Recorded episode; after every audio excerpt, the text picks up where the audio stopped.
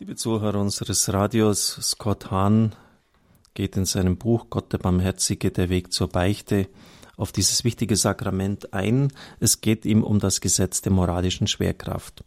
Wir sollten immer bedenken, dass die Sünde wie eine tödliche, aber heilbare Krankheit ist, die alle Organe des Körpers befällt. Sie betrifft allerdings das ewige Leben der Seele. Wäre es besser für uns Menschen, wenn wir nicht wüssten, dass wir krank sind und es eine mögliche Behandlung für uns gibt? Wären wir glücklicher, wenn uns nicht gesagt würde, wie ernst unser Zustand ohne entsprechende Behandlung ist? Entscheidend für mich ist zu begreifen, dass wir durch die Sünde nicht bloß ein Gesetz brechen, sondern Leben zerstören. Wir verletzen unser eigenes Leben und das der anderen. Darüber hinaus ist unser geistiges Leben noch viel kostbarer und zerbrechlicher als das physische Leben und im Blick auf die Ewigkeit noch weit wertvoller. Auch die Tatsache, dass viele Menschen die Gesetze Gottes kaum oder gar nicht beachten und nicht sehen, wie seine liebende Sorge um unsere geistige und körperliche Gesundheit sich in ihnen ausdrückt, ändert nichts daran. Trotzdem sind sie gültig. Wenn eine überwältigende Mehrheit der Amerikaner das Gesetz der Schwerkraft außer Kraft setzen wollte, beide Häuser des Kongresses für dessen Aufhebung stimmten und der Präsident ein entsprechendes Gesetz rechtskräftig unterzeichnen würde, und wenn man dann zur Feier ihrer Befreiung von der Schwerkraft alle Abgeordneten samt Präsident auf das Dach des Hausen Weißen Hauses stiegen und heruntersprengen, was würde geschehen? Natürlich würden sie das Gesetz der Schwerkraft nicht brechen. Sie würden es gerade durch ihren Fall unter Beweis stellen und sich lediglich die Knochen brechen. Oft vergessen wir Menschen, dass die moralischen Gesetze Gottes genauso feststehend sind wie die physikalischen Gesetze. Nur dass die Folgen ihrer Missachtung nicht so erfahrbar und unmittelbar schmerzhaft sind wie gebrochene Knochen. Daher muss die Kirche ihre Stimme erheben und die Botschaft verkünden, die schmerzliche von den tödlichen Auswirkungen der Sünde und die frohe von Jesus Christus, dem einzig wahren Erlöser. Und deshalb sage ich es noch einmal, brauchen wir die Beichte. Liebe Zuhörer unseres Radios, das ist genau der springende Punkt. Wir verachten den Heiligen Geist, ich sage es ein bisschen zugeschärft, nur deshalb, weil er nicht sichtbar ist. Aber er ist realer und wirklicher als der Tisch, auf den ich mich stütze und der Stuhl, auf dem ich sitze.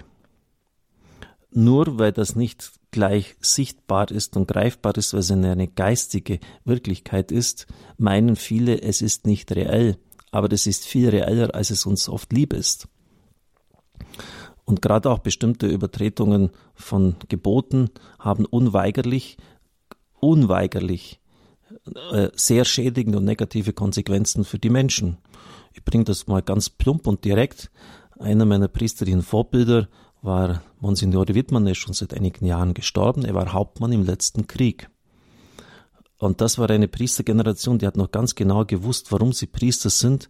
Und ich kenne keinen einzigen, der dann im Zug der ganzen Umstrukturierung und Wirrungen nach dem Konzil an seinem Priesterberuf irre geworden ist, weil die im Krieg genau erlebt haben, wie wichtig das Priestertum ist. Und er war Hauptmann einer Einheit, die in Russland tätig war, natürlich alles super gefährlich. Und da hat es ja auch bestimmte Möglichkeiten gegeben, dass die Männer ihre sexuellen Bedürfnisse befriedigen konnten. Ähm, spricht dann auch irgendwie eine äh, Frauen, die halt für ein paar Pfennig bereit waren und die man sich gekauft hat. Und er hat dann gesagt, es gab dann nach dem Krieg entsprechende Begegnungen und Treffen. Und bei all den Männern, die das getan haben, hat er erlebt, dass eine Ehe nach dem anderen zerbrochen ist. So, da hat man einfach ein geistiges Gesetz, das Gott aufgestellt hat, gebrochen, ignoriert das, in diesem Fall das sechste Gebot und das hat negative Auswirkungen. Das öffnet einfach auch den Mächten des Bösen Tür und Tor und er bekommt hier bestimmte Rechte, die er einklagt. Das heißt jetzt natürlich nicht, dass unbedingt jede Ehe an dem scheitern muss. Es gibt ja auch die Sünde, es gibt ja auch die Möglichkeit der Beichte. Aber wenn wir in wichtigen Punkten bewusst Gottes Gebot übertreten, hat das extrem negative Auswirkungen. Und das tritt genauso ein wie das Gesetz der Schwerkraft. Das wollte er mit diesem Beispiel von dem Präsidenten und den beiden Häusern des Kongresses, die bestimmte Dinge beschließen, deutlich machen. Nochmals, nur weil es geistige Wirklichkeiten sind, dürfen wir nicht den Schluss ziehen, dass sie nicht reell sind. Sie sind sehr reell und sie haben sehr konkrete Konsequenzen. Warum die Sünde so süß ist, aufrichtige Bekenntnisse das ist das nächste Kapitel. Manchmal gebe ich als Professor meinen Studenten die Aufgabe, die Bekenntnisse des heiligen Augustinus zu lesen. Das Buch spricht fast jeden Menschen an. Selbst die weltlichsten und ungläubigsten Leser lassen sich von seinem brillanten Stil fesseln. Oder zumindest von den vieldeutigen Erinnerungen an seine freizügige Jugend. Manch einer liest die Lebensbeschreibung dieses Heiligen gerade so, weil, gerade deshalb, weil seine Sünden so unzüchtig waren. Die tiefgründige Selbstanalyse, der sich Augustinus in den Bekenntnissen unterzieht, kann ausgesprochen hilfreich sein für jene von uns, die sich auf das eigene Sündenbekenntnis vorbereiten.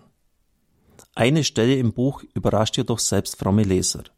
Tatsächlich ist es mehr als eine Stelle. Augustinus braucht sieben Kapitel, Kapitel um einen einzigen Augenblick an einem spärlich späten Abend, als er 16 Jahre alt war, zu beschreiben. Welch aufregendes Ereignis konnte einen so überragenden Geist in diesem Maß beschäftigen. Mit seinen Freunden hatte Augustinus aus dem Garten seines Nachbarn einige Birnen geklaut. Als Leser sind wir verblüfft. Viele Jahre lang hatte sich Augustinus dem Genuss fleischlicher Sünden hingegeben. Er hatte Geliebte gehabt und ein uneheliches Kind gezeugt. Mit nicht geringerer Leidenschaft hatte er sich den Sünden des Geistes hingegeben. Er hatte sich auf sektierisches Denken eingelassen, was ihn in die Irrlehre und zum Glaubensabfall geführt hatte. Am Schluss war er ein Agnostiker, der gar nichts mehr geglaubt hat. Zum Leidwesen seiner Mutter, die fast drei Jahrzehnte um seine Bekehrung gebeten hat. Er hatte den christlichen Unterricht abgebrochen und sich in die Hand eines nichtchristlichen Gurus begeben. Vielfältig und schwerwiegend waren seine Verfehlungen. Doch keine einzige Sünde unterzieht er einer solch gewissenhaften Analyse wie den einfachen Diebstahl von Birnen im Alter von 16 Jahren. Immer wieder fragt sich Augustinus, warum er diese Sünde begangen hat. Es war nicht so, dass er Hunger gehabt hätte. Er war überhaupt nicht hungrig gewesen. Er hatte sich auch nicht von den besonders schmackhaften Birnen angezogen gefühlt. Tatsächlich waren die Birnen schlechter gewesen als bei ihm zu Hause. Es war auch nicht zur Essenszeit gewesen. Augustinus hatte die geklauten Birnen mit seinen Freunden nicht einmal gegessen, er hatte sie den Schweinen vorgeworfen. Warum hat er es dann getan? Immer wieder stellt sich Augustinus diese Frage und verwirft gnadenlos eine Antwort nach der anderen. Schließlich fragt er sich, ob er vielleicht nur daran Gefallen gefunden hatte, einfach etwas Böses zu tun. Aber auch diesen Grund verwirft er als Unsinn. Niemand, so meint er, sündigt um der Sache, der Sünde willen. Niemand will das Böse nur, weil es böse ist. Die Menschen sündigten nicht, weil sie Böses, sondern weil sie etwas Gutes wollten. An dieser Auffassung nehmen manche Christen Anstoß. Wie kann Augustinus sagen, die Sünder wollten nichts Böses, wenn sie sündigen? Er wird ihnen darauf zur Antwort geben, dass wir Menschen nur nach dem Verlangen haben können, was wir für uns als gut ansehen. Wir möchten das, was süß oder angenehm ist, was uns frei macht und Schwierigkeiten vom Leib hält. Außerdem ist alles, was wir haben wollen, gut, weil Gott es gut geschaffen hat. Gott sah an, was er gemacht hat, ist was sehr gut, lesen wir in der Genesis. Alle Dinge der Welt haben in gewisser Weise Anteil an der Herrlichkeit Gottes. So wie jedes Kunstwerk den Stempel seines Künstlers trägt, so ist jedes Geschöpf eine natürliche Offenbarung seines Schöpfers. Und gerade deshalb, weil die Welt und die Dinge der Welt ein Abbild der göttlichen Herrlichkeit sind, sind sie für uns so anziehend. Wie aber kommt es dann, dass wir das Verlangen nach Gutem in etwas Sündhaftes verkehren? Augustinus sagt, all dies verführt uns zur Sünde, wenn wir den gierigen Verlangen das Maß überschreiten, wenn wir über diese niederen Gütern die besten und höchsten Güter preisgeben, das heißt Gott, seine Wahrheit und sein Gesetz. Denn sicher bereiten uns auch jene niederen Dinge Freude, fährt er fort, aber nicht so, wie mein Gott, der alles geschaffen hat. In ihm freut sich der Gerechte. Er ist die Wonne der Redlichen. Augustinus kommt zu dem Schluss, dass er die Birnen aus Kameradschaft geklaut hatte, um mit seinen Freunden Spaß zu haben. Freundschaft, Kameradschaft, Spaß. All dies ist sicher etwas Gutes, ein Geschenk Gottes und sicher auch gut, um erstrebt zu werden. Doch sobald das Verlangen danach bei ihm stärker wurde als der Wille, Gott dem Herrn zu gefallen und ihm zu gehorchen, schlug er den verkehrten Weg ein. Auch wir sündigen, nicht weil wir die Sünde wollen, sondern weil wir das wollen, was nicht gut genug für uns ist. Unseren Leib, unsere Seele, unser Herz hängen wir an kleine vorübergehende Vergnügen, wo wir doch zum Höhepunkt aller Freude, zum ewigen Schöpfer des Glücks gehen sollten. Indem wir uns an seinen Gaben festhalten, kehren wir dem Geber aller Gaben den Rücken. Soweit Scott Hahn für heute. Ja, interessant bei Augustinus ist es tatsächlich so, dass er über viele Kapitel hinweg diesen Birnendiebstahl durchgeht, weil ihm da sehr, sehr viel klar geworden ist. Ich darf ihm den Segen spenden. Es segne, heile und behüte sie der mächtige und gütige Gott, der Vater, der Sohn und der Heilige Geist. Amen. Ich wünsche Ihnen einen gesegneten Tag.